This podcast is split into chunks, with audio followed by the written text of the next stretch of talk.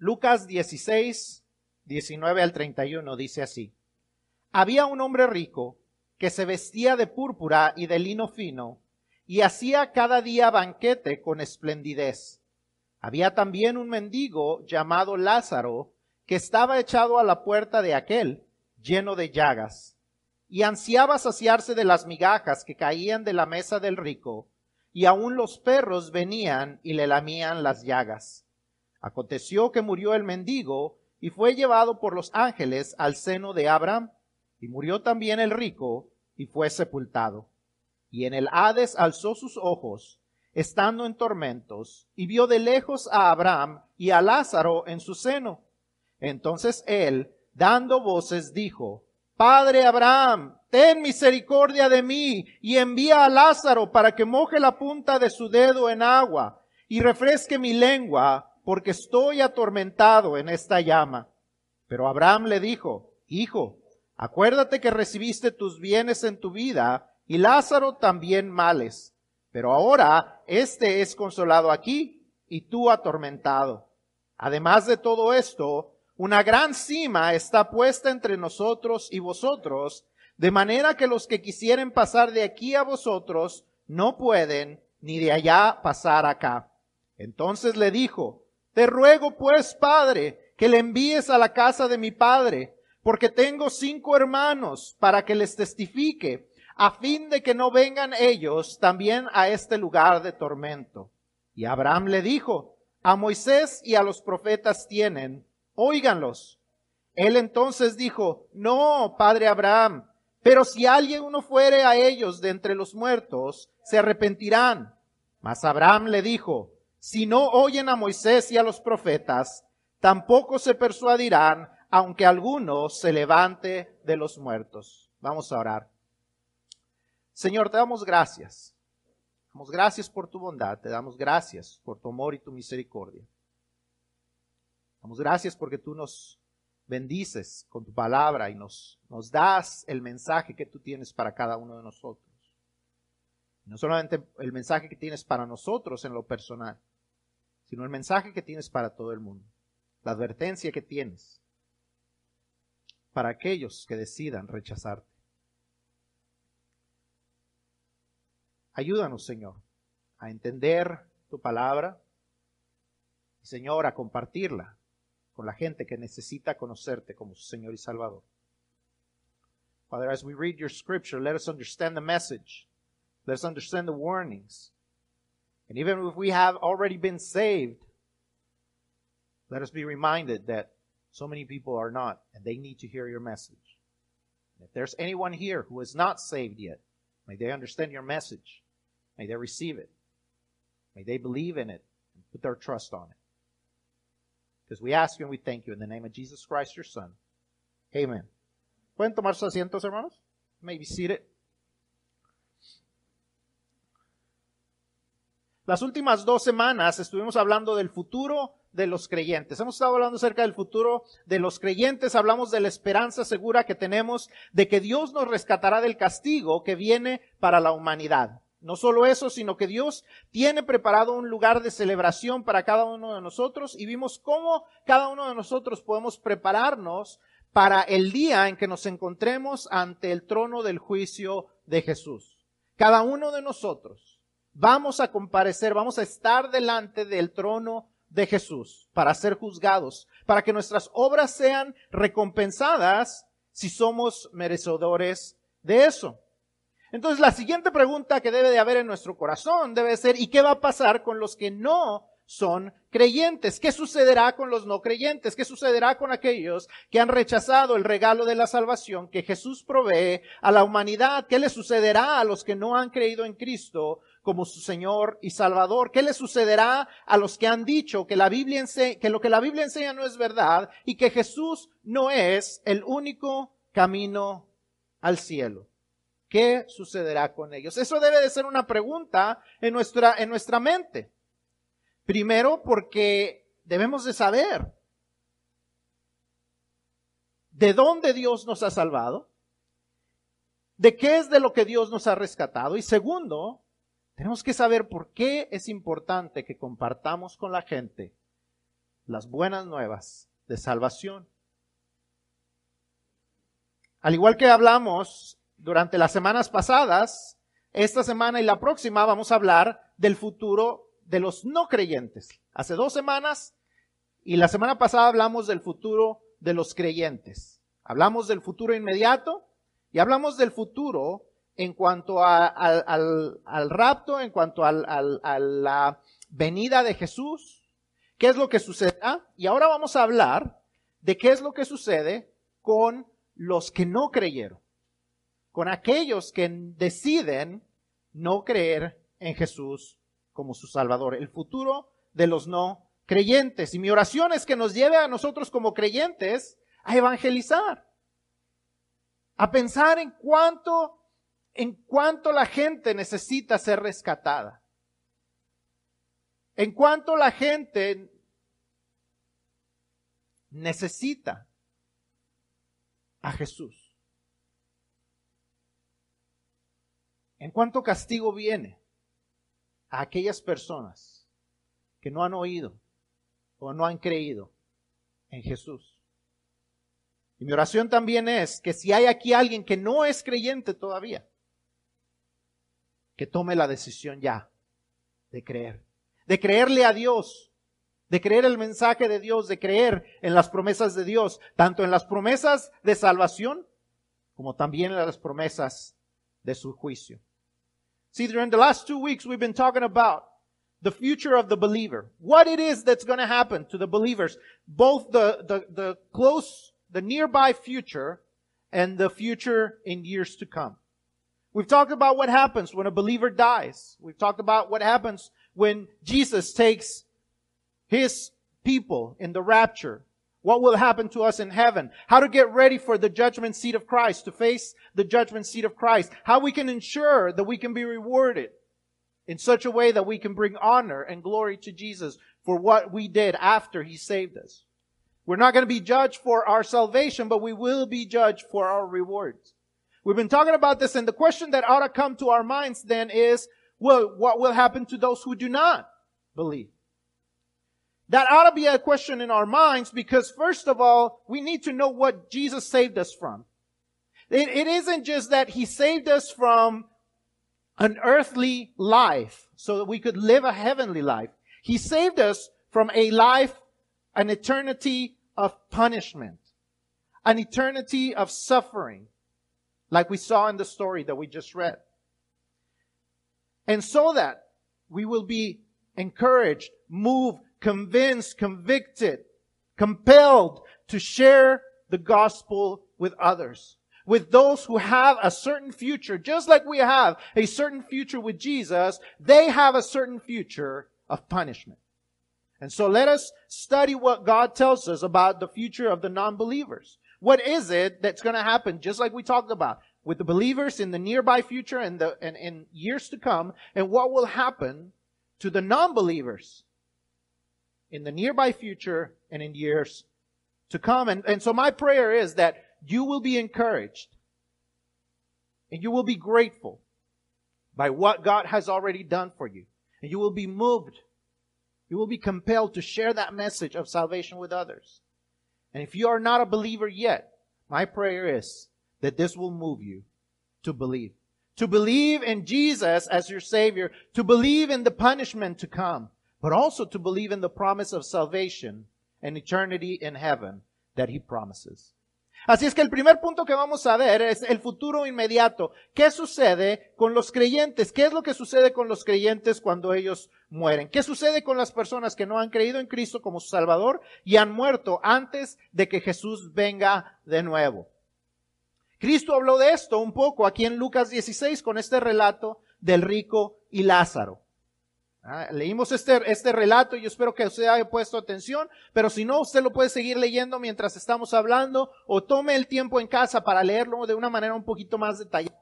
Porque vamos a ir viendo que Jesús nos está diciendo desde ahí qué es lo que sucede con la persona que, que, que cree en Cristo, que cree en el mensaje de salvación y aquella persona que rechaza el mensaje de salvación. Lucas 16, 19 al 31 nos muestra que hay dos destinos para el mundo hay dos destinos para el mundo. Hay gente que dice, todos los caminos conducen a Dios. Eso no es verdad. Hay un solo camino. Hay una sola verdad. Y ese es Jesús. Hay dos lugares donde la gente se puede ir. No hay tres lugares. No hay un lugar donde la gente puede ir a purgar sus, sus pecados y eventualmente graduarse al cielo. Hay dos lugares. El cielo, el paraíso o el infierno, el Hades. Aquí vemos, vemos dos, dos lugares, ¿verdad? Que nos, nos habla Jesús. Nos dice que hay, hay un lugar donde los que han creído, los que habían creído antes de la muerte de Jesús, eh, iban a lo que se llamaba, lo que la Biblia llama el seno de Abraham. Lo que ahora le llamaríamos el paraíso, ¿verdad? Como vimos hace dos semanas con Jesús en Lucas 23, 43, veíamos que Jesús le promete al ladrón que iba a ir, ¿qué? Hoy estarás conmigo en el paraíso. ¿verdad? Es este mismo lugar, el lugar donde está la gente descansando. Aquellos que han creído en Cristo Jesús. En cambio, nos dice que el rico fue a lo que Lucas llama el Hades. Ahora, quiero que entendamos una cosa. Cuando uno lee la Biblia, hay que leer, parte de entender e interpretar la Biblia es leer el contexto, o sea, leer todo lo que hay alrededor de la historia. Porque mucha gente creería, ah, los ricos se van al infierno y los pobres se van al cielo. Porque dice Abraham que tú ya recibiste tus bienes aquí y Lázaro recibió sus males y entonces ahora él está aquí y tú estás allá. Entendamos lo que Jesús nos está diciendo. Al final de los versículos vemos que, que Abraham le dice cuál es el motivo de los que están perdidos y de los que están salvos. Los que están salvos son los que creyeron en Moisés y en los profetas. Ahora, ¿qué es Moisés y los profetas? No es que creyeron en ellos como si ellos fueran unos santos, en San Moisés y en, y en Santo cualquier profeta, Moisés y los profetas, cuando la Biblia habla de Moisés y los profetas, se está refiriendo a la escritura. Se está refiriendo al mensaje de Dios que tenemos como lo que llamaríamos nosotros ahora el Antiguo Testamento. El mensaje de salvación, que todo el Antiguo Testamento, porque entendamos que el, mensaje de salvación no solamente está en los Evangelios, no es solamente en el Nuevo Testamento, el, mensaje de salvación está desde Génesis, cuando Dios le promete a la mujer que iba a enviar un Salvador. Entonces, todo el Antiguo Testamento tiene el mensaje de salvación. Y, Abraham le está diciendo al rico que si alguien quiere estar donde estaba Lázaro, tenía que creer en el mensaje de salvación que estaba en el Antiguo Testamento. Y, el hombre rico le dice, no, si va uno que, va del cielo y que resucita entre los muertos, la gente va a creer y le dice, no, la única manera de creer, de poder asegurar un lugar aquí, es creer en el Evangelio, creer en el mensaje de salvación. Esa es la única manera de poder asegurar un lugar ahí. Entonces, ya que aclaramos eso, que ni los ricos se van al infierno ni los pobres se van al cielo, nada más por ser ricos o pobres, sino por creer, entonces vamos a ver lo que nos dicen estos versículos. Entonces, vemos, vamos a ver lo que sucede con el que no creyó. Ah, ya, ya sabemos qué es lo que sucedió con, con, Lázaro, ya hemos estado hablando de eso. Vamos a enfocarnos en lo que sucede con el hombre rico. La, la persona que no cree, aquella persona que no recibe el mensaje de salvación, número uno, vemos que están en un lugar de tormentos. Están en un lugar de tormentos. Versículos 23 al 25 y versículo 28 nos dice que ellos están sufriendo sin esperanza de un alivio están sufriendo sin esperanza de un alivio. Imagínese a este hombre sufriendo en esta llama que le dice, Padre Abraham, si tan solo envías a Lázaro con un poquito de agua en la punta de su dedo para que moje mi lengua, tendré un poquito de alivio. Y le dice Abraham, ni eso puedes tener. Nos dice también estos versículos que estos hombres que estas personas que no han creído están separados de los muertos creyentes. Versículos 25 al 26 nos dice que hay, una, hay un gran espacio, una gran cima, una gran separación. Y nos dice que de ahí nunca saldrán. No hay manera de que salgan de eso. No hay un lugar donde puedan purgar su condena y eventualmente salir de ahí. Aunque mucha gente, aún en iglesias que se llaman cristianas, Dicen que hay un lugar donde pueden haber un purgatorio y pueden pagar y, pueden ser castigados para eventualmente graduarse al cielo. Aunque hay, hay libros que dicen que el amor de Dios gana y entonces la gente eventualmente después de pagar por sus pecados llegará al cielo. No es verdad. Tenemos que entender eso porque la gente se está perdiendo bajo esas mentiras. No hay manera de, darle descanso a sus almas. Han perdido toda oportunidad de salvación y ahora es demasiado tarde. También vemos en estos versículos que ellos están conscientes de su rechazo de Dios. Dice que el hombre despertó en el Hades, dice, dice que él abrió sus, dice, y en el Hades alzó sus ojos Estaba consciente de que el lugar donde estaba no era el lugar donde quería estar. Y se daba cuenta que había sido a causa de su rechazo de Dios. Por eso él le dice, manda a Lázaro con mis hermanos. No quiero que mis hermanos pasen por esto. Ellos desean, los que están ahí desean que alguien escuche el mensaje ahora. Seguramente como este hombre rico desean que sus seres queridos escuchen el mensaje. Si tú todavía no has creído, esas personas seguramente quieren que tú creas. Porque no quieren que tú estés ahí. Ellos no quieren que tú pases por ese sufrimiento y esa agonía interminables. As we talk about the future, the immediate future of those who do not believe. We're going to talk about what happens when people who do not believe in Jesus Christ die. What happens with those who, who, uh, who decide to ignore Jesus, who decide to reject Jesus, who decide that there's many other ways to get to heaven. As we read the Bible, as we read this story of the rich man and Lazarus, we can see, we can see different principles. As we read in Luke 16, 1931, we can see different things and descriptions of what happens to those who do not believe. It shows us that there's only two places that a person can go when they die. They either go to, to heaven, to the paradise that we've talked about, what it, over here it calls the bosom of Abraham, or they can go to hell, they can go to Hades, they can go to a place of punishment. See, there's no always, eh, eh, people say, oh, every, every religion leads to God. That's not true. There's only one way. There's only one truth, Jesus says in John 14, 6. And He is the way. He is the truth. There's only one way and one, one way to go to heaven. And so if you're not going to heaven through Jesus, then there's only one place where you can end up. See, people talk about purgatory. That's not a real place. There's not a place where you can pay for your sins and then graduate to heaven. There's only two places. It's either heaven or the place of punishment. Now let's understand one thing. That as we read this, these verses, we could mistakenly think, we could mis- make the mistake of, of thinking, well, if I'm rich, then I'm going to hell because I'm receiving my goods here. And if I'm poor, then I'm receiving all the evils, so I know I can go to heaven. That's not what it's saying at all.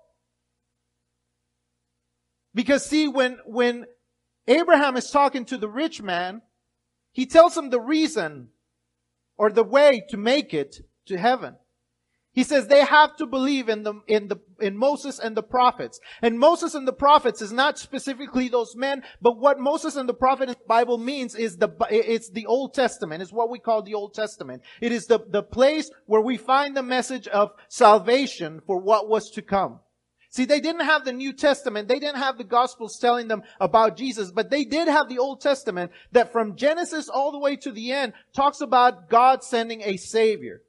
There is a Savior that was to come. And what Moses, uh, I mean, what uh, Abraham was telling the rich man is, if anybody wants to make it here, they have to believe in the message of the gospel. They have to believe in the message that God says that we, He will send a Savior. That He is sending a Savior that we now know as Jesus. And so, it wasn't that He was in hell because He was rich. It was because He rejected the message of Moses and the prophets. And so as we, as, uh, I, I want to make sure that you understand that. That you don't go to hell because you're rich. You don't go to heaven because you're poor. You go to heaven because you have believed in the message of salvation through Jesus Christ. And so as we read that, as we acknowledge that, then let's read what happens to those who reject that message. Number one, we see that they are in a place of agony. Verses 23 through 25 and verse 28 tells us that the rich man was suffering. He was suffering. He was going through a hard time. He was going through a hard punishment. He was going through agony. He was being tormented. And he says, please, please send some relief. And, and, and Abraham says, there's no way. You cannot be relieved from it. There's no hope of relief. It also tells us that they're in a place where they are separated. See, people think, oh, we're all, when we die, we all go to the same place. No, we go to different places. And we're, there's a chasm in between. There's a huge space in between that does not allow them to get out of there ever. There is no purgatory. There is no love wins. See, there's a book out there that's called Love Wins. And says that, that because God's love wins, then everyone will make it up to heaven. That's not what the Bible says at all. It says that those who are there have no hope. Ever. Again. And the biggest problem is that now it's too late, but they are finally understanding that they rejected God. Verses 27 through 30 tells us that the rich man wanted his brothers to believe because he understood that he had rejected God and now it was too late. He wanted his loved ones to understand the message now. They want you to understand the message if you have not received Jesus yet. Ahora entonces, ¿qué sucede con, los con aquellos que no son creyentes, que todavía estén vivos cuando la iglesia, el conjunto de creyentes, seamos tomados por Cristo, ¿verdad? Hablamos acerca de que Cristo nos va a llevar. A Cristo lo vamos a encontrar en las nubes, los que somos creyentes, estemos vivos o estemos muertos y nos vamos a ir con Él. Ahora, ¿qué sucede con los que todavía estén vivos cuando Jesús venga a recogernos? ¿Qué es lo que va a suceder? Vamos a, a estar viendo lo que las profecías dicen. Ahora, Vamos a ver muchos pasajes y por falta de tiempo no los vamos a poder leer todos, pero haga notas. En su boletín están la mayoría de los, de los versículos, pero hay algunos que tal vez no están, así es que apúntelos y léalos en su tiempo de devocional. Vamos a ver algunos pasajes y vamos a ver entre, entre todas estas cosas, antes de entrar a esos puntos, vamos a ver lo que, lo que está en la, en sus boletines, en la parte de atrás hay una imagen, también está en la pantalla donde usted la pueda ver más claro. Y vamos a leer Daniel 9, 24 al 27 en este momento. We're going to be reading in Daniel 9, 24 through 27. If you can follow along, there's also an image on the screen that kind of talks about these, these breaks and we're going to talk about what they mean. Daniel 9, 24 al 27 dice así, dice, 70 semanas están determinadas sobre tu pueblo y sobre tu santa ciudad para terminar la prevaricación. Y si usted no sabe lo que significa prevaricación, significa infracción, delito o rebeldía, ¿verdad? Para poner un hasta aquí a la rebeldía de, de los seres humanos. Dice, poner fin al pecado, expiar la iniquidad, para traer la justicia perdurable y sellar la visión y la profecía y ungir al santo de los santos. Sabe pues y entiende que desde la salida de la orden para restaurar y edificar a Jerusalén, hasta el Mesías príncipe, está hablando de Jesús, se, habrá siete semanas y sesenta y dos semanas. Se volverá a edificar la plaza y el muro en tiempos angustiosos. Y después de las setenta y dos semanas se quitará la vida al Mesías, mas no por sí. Y el pueblo de un príncipe que ha de venir destruirá la ciudad y el santuario. Y su fin será como inundación y hasta el fin de la guerra durarán las devastaciones. Dice, y por otra semana confirmará el pacto con muchos. A la mitad de la semana hará cesar el sacrificio y la ofrenda. Después, con la muchedumbre de las abominaciones, vendrá el desolador hasta que venga la consumación y lo que está determinado se derrame sobre el desolador. Ahora, yo sé que hay muchas palabras que no estamos acostumbrados a oír. Yo sé que hay muchos términos que no entendemos, pero vamos a ir paso a paso. Vamos a ver un poquito lo que esto significa. Daniel, le están dando esta, esta, esta profecía. Daniel estaba, se lo habían llevado, Babilonia, los, los de Babilonia se lo habían llevado para traer el castigo de Dios. Y Dios, donde, donde él lo tenía, le empieza a, a, explicar lo que va a suceder. Que ese, ese, esa captura iba a terminar eventualmente. Que el rey Artajerjes, que está ahí en la pantalla, que está en sus boletines, iba a dar una orden de la reconstrucción de Jerusalén. Iban a pasar, cuando habla de semanas, déjenme explicarles, cuando habla de semanas está hablando de periodos de siete, no días, como estamos acostumbrados a ver una semana, sino de siete años. Una semana son siete años. Entonces dice que pasarían siete semanas y luego sesenta y dos semanas. Entonces van, a pasar a este, este periodo de, de años de 49 años y luego 434 años, desde el edicto de Artajerjes, el tiempo de la reconstrucción de Jerusalén, hasta la muerte del Mesías. Y como vemos en la imagen, eso ocurre históricamente entre los años 445 y el 33 después de Cristo. Porque nos dice que ese periodo terminará con qué? Con la muerte del Mesías. ¿Okay? Eso va a terminar con la muerte del Mesías, este periodo. Ahora, si usted hace las matemáticas, no le van a salir. Le voy a decir por qué. Porque en ese tiempo los días, perdón, los años se medían de 360 días, no de 365 como ahora. Cuando usted mide con años de 360 días, cuadra más los años con esto. Pero entonces, hay un periodo entre esas 69 semanas y esa última semana. Si vemos que hay un, nos menciona una última semana, ¿verdad? Es lo que ahí arriba está mencionado o que nosotros llamaríamos la edad de la iglesia. ¿okay? La era de la iglesia, que es de cuando Cristo muere y resucita hasta que Jesús se lleva a su iglesia. ¿okay? Es el tiempo en que existe la iglesia en la tierra. La iglesia existe solamente en ese tiempo. La iglesia no reemplaza el pueblo de Israel. La iglesia no va a existir durante el tiempo de, de, lo que vamos a hablar más adelante de la tribulación. La iglesia existe nada más durante este tiempo. ¿Ok? De cuando muere Jesús y resucita, cuando Él dice que Él va a establecer la iglesia, hasta cuando Él viene y se lleva a su iglesia. ¿Ok? Y entonces, eh, después de eso, hay una, una última semana, y que dijimos cuánto dura una, una semana? Siete años, unos últimos siete años, que, eh, donde se va a cumplir el resto de la profecía de Daniel. También está descrita todo eso en, Mar, en Mateo, en Marcos, en Lucas y en Apocalipsis. Más adelante les voy a ir dando los, los capítulos. Y, y vamos a ver qué pasa, qué es lo que va a pasar con los que no crean y se queden aquí durante esos últimos siete años, ¿ok? Eso es lo que, lo que va a pasar durante estos, vamos a hablar lo que pasa en esos siete años. So, let me go real quick. If you read, um, if you read along with Daniel, uh, 9, 24 through 27, let's go, I'm going to try to go quickly, but hopefully you'll understand. So as we read, we read about weeks. And these weeks are weeks of years. They're like periods of time of seven years. Normally we think of a week as what? Seven days, right? But it's actually talking about periods of seven years. So it says that from the time that they, that, that they give a command to rebuild the city of Jerusalem to the time when the Messiah dies, there's seven weeks and then 40, uh, 62 weeks, sorry. And so there's this big period of time, these 69 weeks, 69 periods of seven years, 400 and, hold on, let me find my numbers.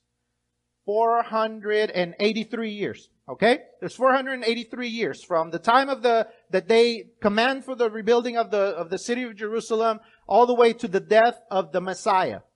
There's this big period of time. And when that, that runs from uh, what we count as 445 before uh, Christ all the way to 33 after Christ, okay, after the death of Christ. And so there's this big period, these 69 weeks of time in which God is doing all that He has promised. Then there's a break between the 69 weeks and the last week. We, we see that there's one more week, right?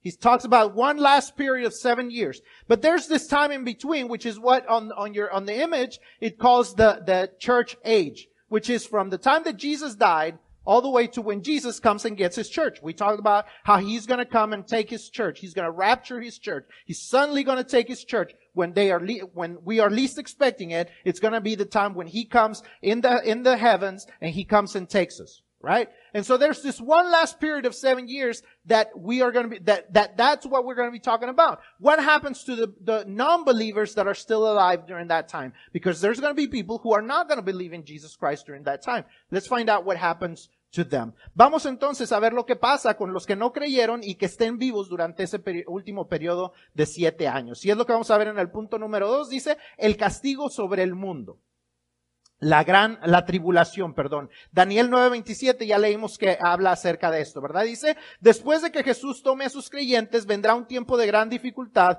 donde la gente va a buscar un líder, va a decir, ¿qué, qué, dónde quedaron los cristianos? ¿Qué vamos a hacer? Ya se fueron los cristianos. ¿Qué es lo que va a suceder? Necesitamos alguien que nos guíe, necesitamos alguien que traiga paz. Y en ese tiempo va a llegar el anticristo, este príncipe que menciona Daniel, llegará y tomará este lugar. Daniel se refiere a él como la, la, uh, dice, se me fue el versículo, perdón. Dice, la muchedumbre de las abominaciones vendrá, después de la muchedumbre de las abominaciones vendrá el desolador. El desolador, uh, Jesús le llama la abominación desoladora, se está refiriendo a esto mismo, ¿verdad? Y es este tiempo eh, en que el anticristo tomará el lugar Mateo 24, 14, Marcos 13, 14, creo que esos no están ahí en sus lecturas por si los quiere apuntar. Mateo 24, 15 y Marcos 13, 14. Y es este periodo de siete años y durante estos siete años estará el anticristo comenzando, él comenzará trayendo paz, trayendo tranquilidad, les dirá, no se preocupen, todo está bien, ustedes háganme caso a mí, escúchenme a mí, no se preocupen, todo va a estar bien. Siete años comenzarán ahí. Pero a la mitad del tiempo, Daniel 12 y Apocalipsis 11 nos dice que alrededor de 1200 días, Daniel dice 1260, Apocalipsis dice 1290 días, dice que es un periodo más o menos de tres años y medio, habrá una traición de parte del anticristo. Donde él dirá, ah, ustedes ya no pueden adorar a Dios. ¿Por qué les va a decir ustedes, cada quien adore a su Dios, haga lo que ustedes quieran, todos tranquilos, vamos a vivir todos bajo una misma religión, una misma, todos, todos vamos a vivir bajo un mismo orden, cada quien adore a su Dios, haga lo que ustedes quieran. Pero a los tres años y medio él dirá, todo se detiene. ¿Quieren adorar? Adórenme a mí. ¿Quieren traer sacrificios? Tráiganmelos a mí. A los tres años y medio él traicionará. Y cuando la gente no le quiera hacer caso, entonces él va a castigar a la gente.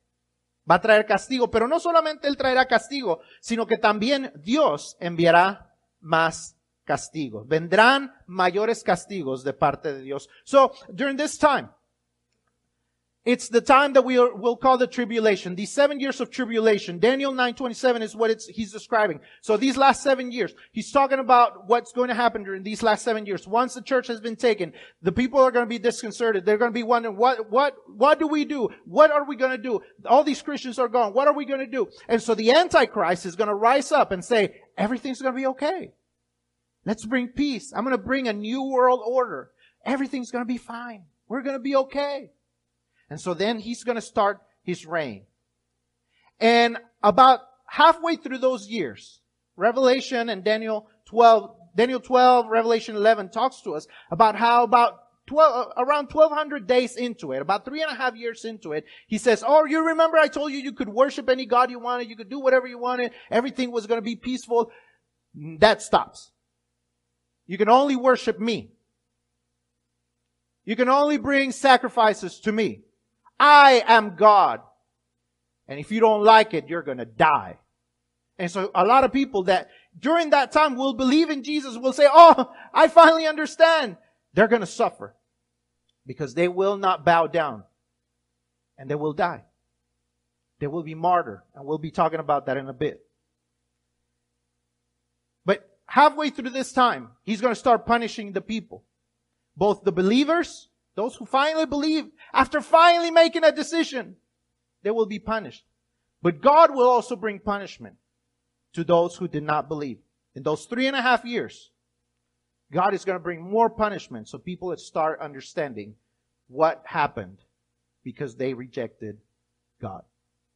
Punto número tres, vemos el, el juicio continuo de Dios, la, gra, la, gran tribulación. Apocalipsis 5 al 18 nos describen junto a Mateo 24, Marcos 13, Lucas 21 y Daniel 12. Si está apuntando y no los tiene estos versículos. A Mateo 24, Marcos 13, Lucas 21, no me acuerdo si esos están en su boletín, pero si no, vaya apuntándolos. Daniel 12 nos describe lo que sucederá durante la segunda mitad de los siete años de la tribulación. Esos últimos tres años que, que Jesús en Mateo 24, 21 le llama gran tribulación. Apocalipsis nos describe 21 juicios. Habrá 21 juicios contra los no creyentes. Serán en tres etapas de siete. Los capítulos 6 al 8 nos dice que habrá siete sellos, siete trompetas del capítulo 8 al 11 y siete copas de ira. Y son tres etapas que cada vez las cosas se van poniendo peor. Dios trae castigo, siete castigos. Después vienen otros siete castigos. Vienen, vienen siete castigos más. Y cada vez las cosas son peores. La gente al principio se dará cuenta de su error por no creerle a Dios. Apocalipsis 6, 16 al 17 dice, y decían a los montes y a las peñas, caed sobre nosotros, escondernos del rostro de aquel que está sentado sobre el trono y de la ira del cordero. Porque el gran día de su ira ha llegado. ¿Quién podrá sostenerse en pie? Ellos reconocían ellos reconocerán, perdón, que Él, Él había regresado con sus castigos, que es el tiempo del juicio traído por Jesús, el Cordero de Dios, y querrán esconderse de Él, pero ahora será demasiado tarde. Será demasiado tarde para esconderse. Cuando tuvieron la oportunidad de creer, no quisieron creer. Pero aún así nos dice también Apocalipsis que muchos seguirán con un corazón duro, rechazando a Dios. Apocalipsis 9, 20 al 21 nos dice que ellos no se arrepintieron. Después de pasar por todos los castigos, no se arrepintieron. Apocalipsis 16, 9, 11 y 21 nos dice que ellos blasfemaron el nombre de Dios. Se maldijeron el nombre de Dios, insultaron a Dios, le faltaron al respeto a Dios y dijeron, no queremos creer en Él. Todavía creían, todavía creerán, que el anticristo era el líder correcto. Respaldarán el plan de Satanás y al final de los siete años se enfrentarán al juez eterno en una guerra. Y hablamos la semana pasada de esta guerra, así es que usted ya se sabe el final. Pues espero que se sepa el final de la guerra. Que Cristo triunfará. Que Cristo vencerá. Y toda esta gente que creyó en el anticristo, que recibieron el sello del anticristo, que adoraron al anticristo, sufrirá aún más castigo. Al llegar esa guerra, toda esperanza de salvación estará perdida. So, Then the, what happens during those three and a half, the, those, the last three and a half years? That second half of the seven years, what happens? Revelations 5 through 18 tells us all the judgments that God sends. Matthew 24, Mark 13, Luke 21, Daniel 12 tells us what happens during that last half of the seven years. What Jesus calls the Great Tribulation in Matthew 24, 21. Revelations tells us that there's going to be 21 different judgments that come from God. There comes six. There comes seven, sorry. There comes seven judgments. Then another seven. And then another seven. And each period of seven, each, each stage of seven punishments is worse than the one before. And it says that the Bible says that people start to realize their mistake. Revelation 6, 16 through 17 says, And they said to the mountains and the rocks, Fall on us and hide us from the face of the one seated on the throne and from the wrath of the Lamb, because the great day of the wrath has come, and who is able to stand?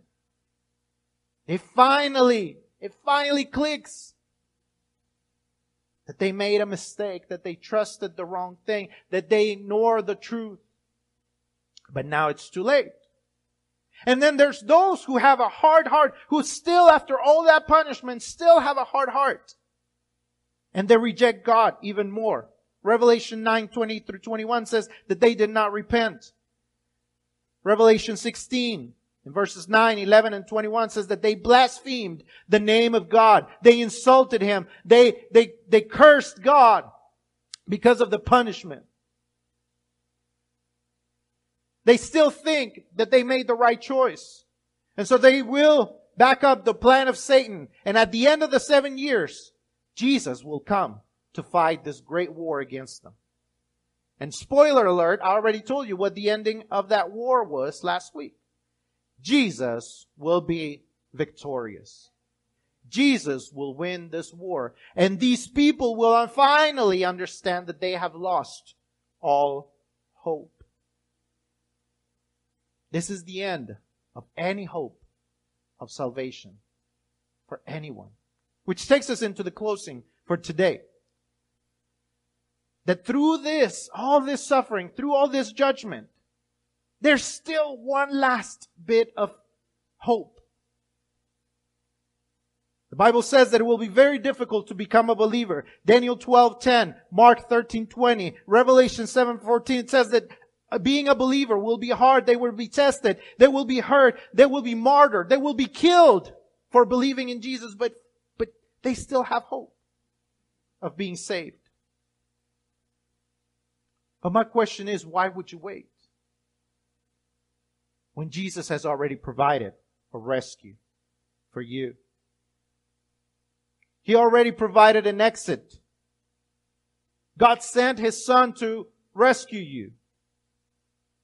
As 2 Corinthians 6 2 says, now is the day of salvation. Why would you wait? You never know when your last day will be.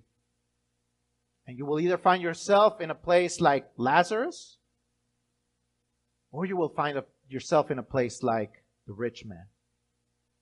Why would you not ensure that you know where you are going? Today, as you decide, if you are not a Christian yet, if you have not made a decision, let me tell you, you're either receiving Jesus today or you're choosing again to reject them. There's no halfway. There's no later. You're either choosing to reject them or you're choosing to receive him. And that's a decision you're making today.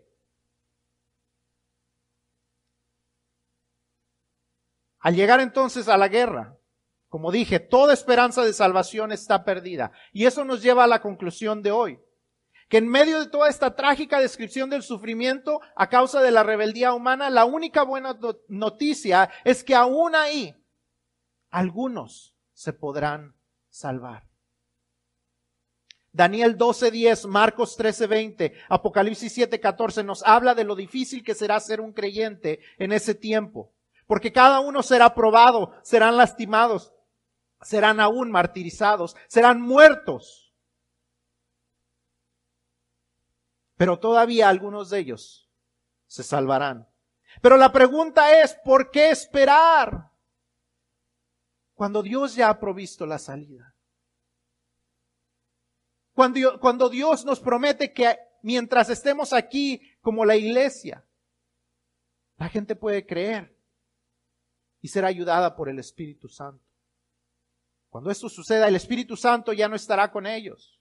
Ya no habrá el apoyo de Dios. Tendrán que creer y mostrar que verdaderamente han creído en Jesús. Serán rechazados, serán lastimados. Tendrán que rechazar abiertamente a la bestia. ¿Por qué esperar cuando Dios ha provisto ya una salida? Cuando Dios ha provisto ya un rescate. Dios envió a su Hijo para rescatar.